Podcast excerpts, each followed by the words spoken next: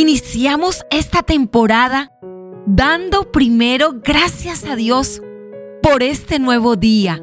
Amada, nunca antes habíamos demandado tantos espacios de crecimiento y apoyo.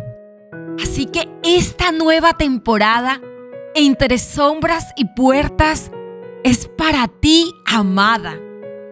E iniciamos la temporada con un poderoso episodio. ¿Será que me pasa a mí? Yo creo que esta pregunta muchas veces las amadas no las hemos hecho. O situaciones de violencia que viven personas muy apreciadas por todas nosotras. Amada, seguramente has escuchado hablar en múltiples ocasiones acerca de la palabra maltrato. Oiga Dios gracias es un tema ampliamente conocido del que fácilmente podemos encontrar información. Sin embargo, pese a ser un tema tan mencionado, es a la vez poco entendido. Amada, cuando escuchas la palabra maltrato, ¿cuál es la primera imagen que viene a tu mente? Piensa por un momento.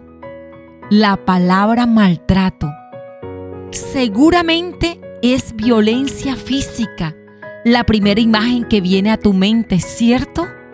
Sin embargo, amada, antes de abordar este tema tan importante y a la vez complejo, quiero que nos detengamos en la definición de su concepto. ¿Sabes por qué quieres que lo hagamos? ¿Cierto? Porque a veces hemos llegado a repetir o escuchar tanto una palabra que es como si su significado perdiera mérito, como que no logramos dimensionar su valor pero hoy junto contigo, amada, quiero meditar en el significado de la palabra maltrato. Pues bien, esta es una palabra compuesta por dos vocablos, mal y trato. La palabra trato es la forma en cómo nos relacionamos con nuestros semejantes o nuestro entorno. Y la palabra mal significa actuar de manera inadecuada respecto de alguien o algo. Qué interesante, ¿verdad? De manera que el significado de esta palabra es dar un trato inadecuado. Esto es sorprendente porque nos deja ver que el hecho de no brindar un trato correcto o adecuado ya da lugar al maltrato. Ahora, amada, para que este significado cobre mayor cognición en nuestra mente, he decidido invertirla, así como lo oyes, invertirla. Y no te hablaré de maltrato, sino de tratar mal. Suena un poco más fuerte, pero verás cómo en la medida que lo entendemos, nuestros ojos van siendo abiertos a ver ciertas realidades que pueden estar siendo pasadas por alto en nuestra vida y que sin pensar podamos estar dándoles un trato inadecuado a las personas que nos rodean o que podamos estar siendo tratados de mala manera por otros. Para que exista un trato malo o inadecuado, no se necesita que haya violencia física, como te decía anteriormente, amada. Tratar mal significa tratar de manera inadecuada, cuando meditamos el trato desde esta perspectiva, nos damos cuenta que de una u otra forma, no dar trato el debido a las personas que nos rodean en cualquiera de nuestros roles nos hace de alguna manera personas, personas que hemos tratado mal porque no hemos tratado adecuadamente. Puede ser que seamos nosotras quienes no estemos recibiendo el trato adecuado en alguna de nuestras relaciones. Poder identificar si estamos tratando adecuadamente a los demás o si nosotras estamos siendo bien tratadas es como tener un salvavidas en la mano que nos librará de las garras de la violencia que hoy se vive de manera tan recurrente en la sociedad. Amada, puede que te estés preguntando, Edith, ¿por qué me estás mencionando tanto la violencia? Amada, porque el trato inadecuado es su causante.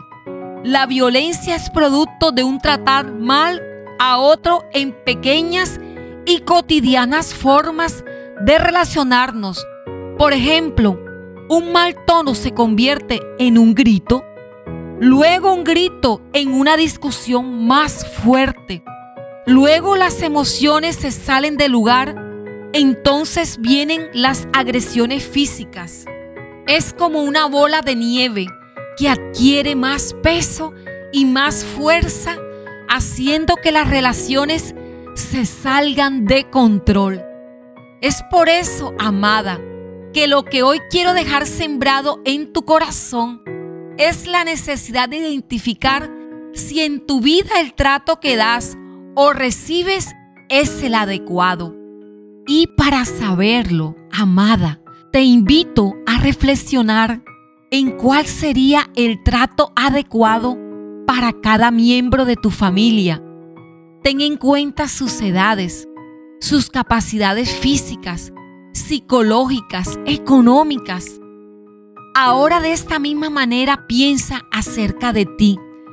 ¿Cuál sería el trato adecuado según tu edad, condición física, económica, psicológica? Amada, si al responderte has concluido que necesitas profundizar un poco más este tema, no te pierdas ninguno de los episodios de esta temporada entre sombras y puertas, porque promete brindarte respuestas de gran valor. Y mi frase del día fue dicha por Jesús, el mayor maestro. Haz a otros como quieres que hagan contigo, porque ese es el resumen de la ley. Amada, esta temporada entre sombras y puertas ayudará a florecer a muchas mujeres.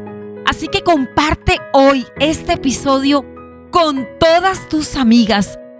Hay mujeres que están esperando respuesta a esta gran pregunta. ¿Será que esto me pasa a mí? Amada, te llevo en mi corazón